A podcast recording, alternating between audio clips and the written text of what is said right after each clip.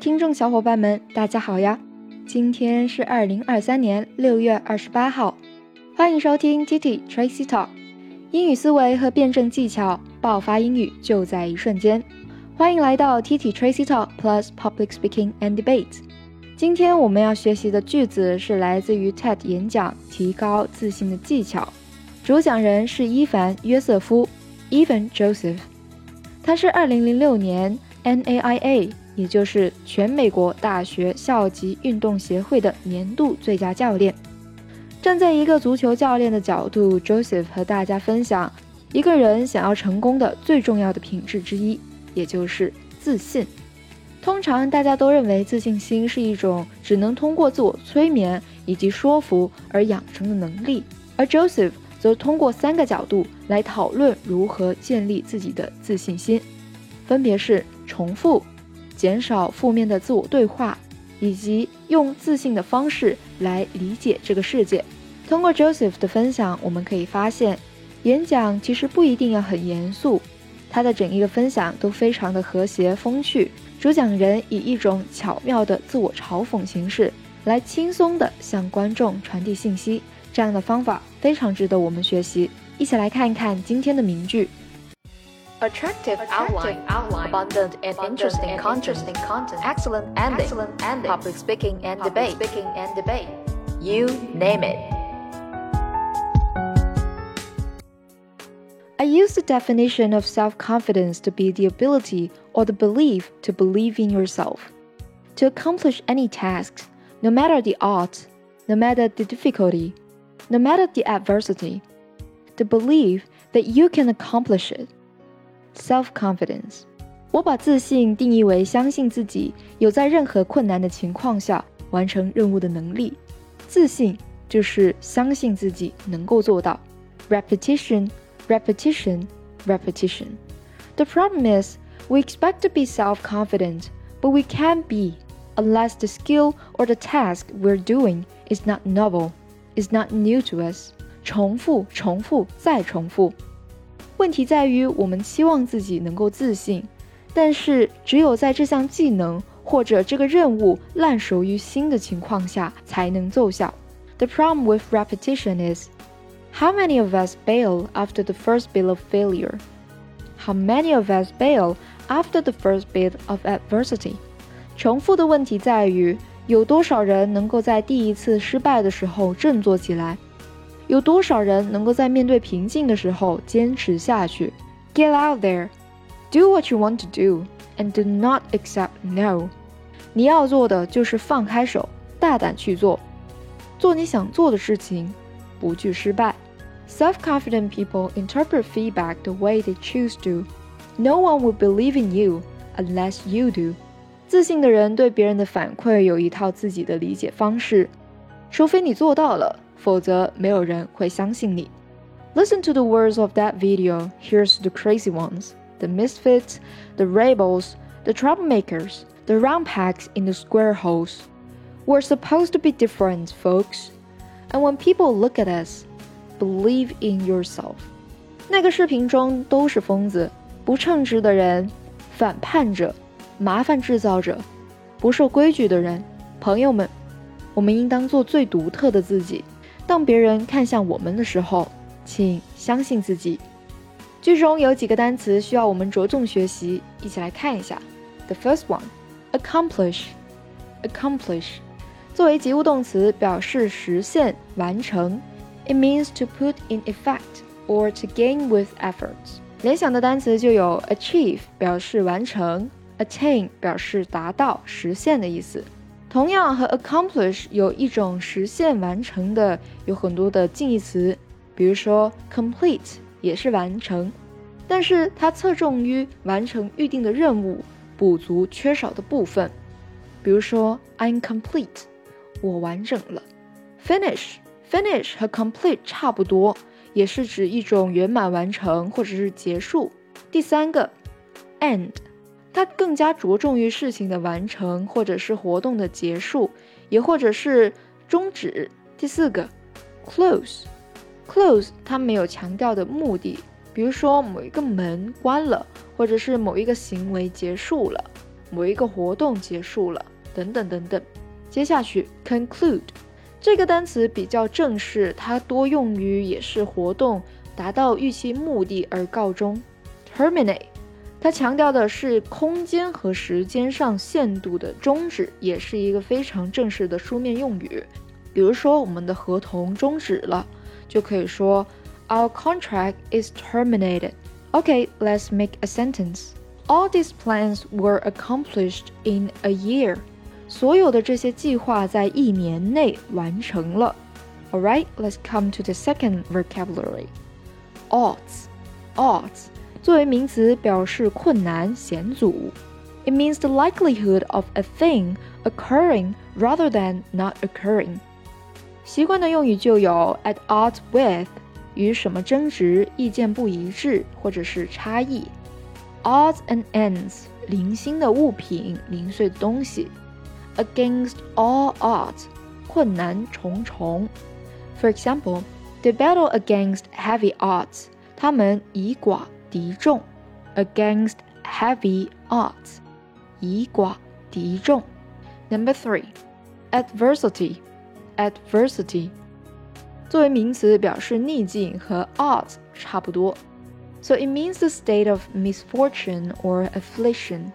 联想到的单词就有 hardship，困苦。那在困苦或者是逆境当中，我们仍然坚持，就有 perseverance。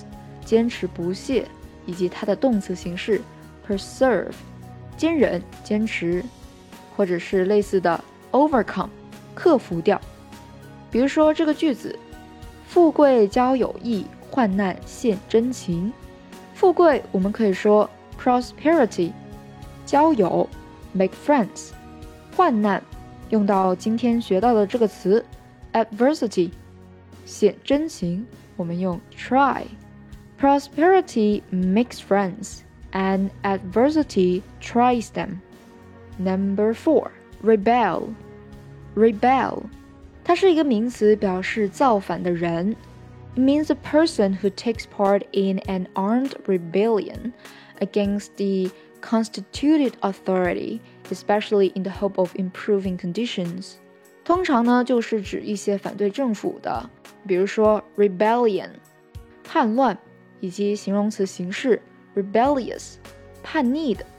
那习惯的用语就有 rebel against，rebel against，反抗某人，反抗某物。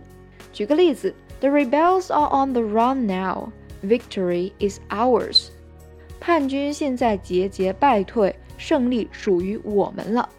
公众号文章有详细的发音技巧指导，我们一起来看一下。首先需要注意的是一些弱读，比如说介词。第一句，I use the definition of self-confidence to be the ability of to，可以弱读。重读的单词在于动词第二行，to accomplish any task, no matter the odds, no matter the difficulty, no matter the adversity。三个 no matter odds, difficulty, adversity 需要重读。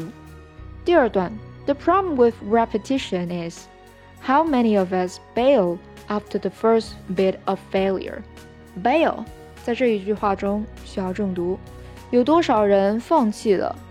在第一次失败的时候，同样一些短停顿需要注意。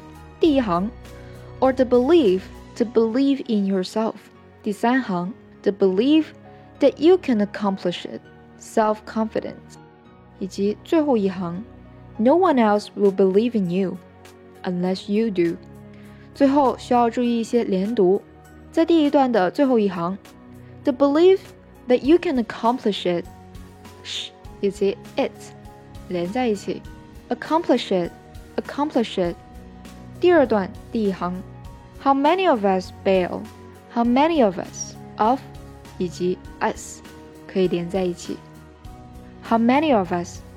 最后一行，No one will believe in you。Believe in 连在一起，believe in，believe in。No one will believe in you unless you do。接下来进行影子跟读以及慢速朗读，一起开口试试吧。 I use the definition of self To be the ability or the belief to believe in yourself to accomplish any task. No matter the odds, no matter the difficulty, no matter the adversity.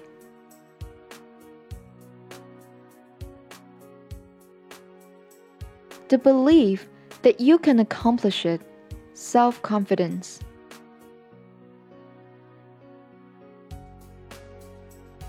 The problem with repetition is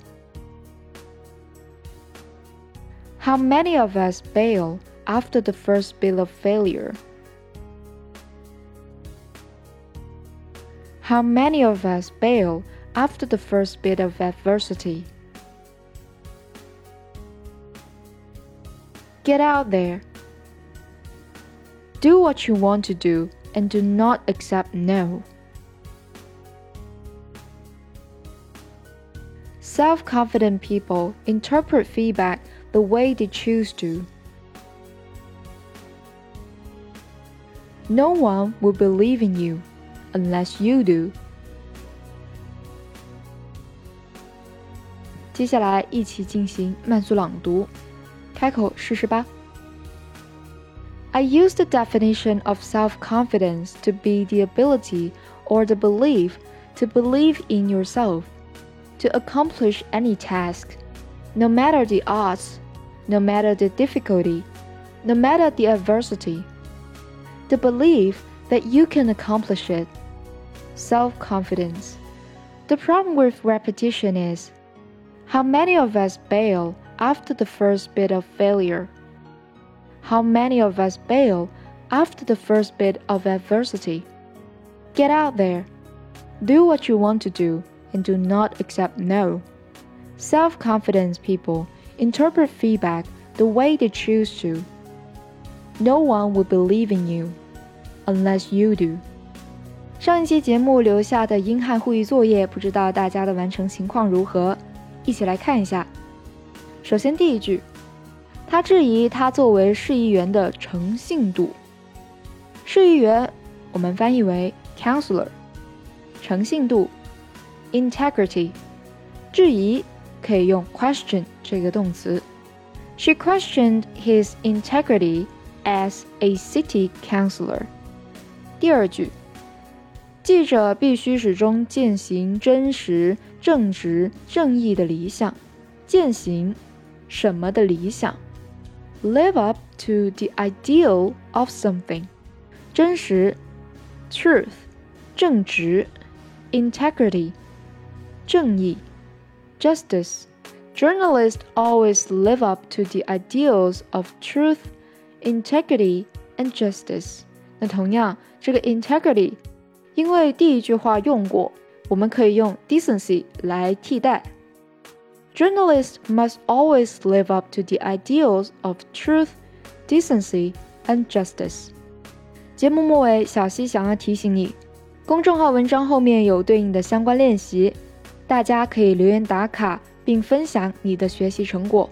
每一期练习的答案都会在下一期推文当中发布。好了，本期节目就到这里结束了。微信搜索 Tracy 崔小溪，点击菜单播客专栏就能获取文字版笔记。Stay tuned。还没有听过瘾吗？想要继续收听精彩的内容吗？记得 subscribe 订阅我们的频道，时刻留意更新哦。This podcast is from TT Tracy Talk.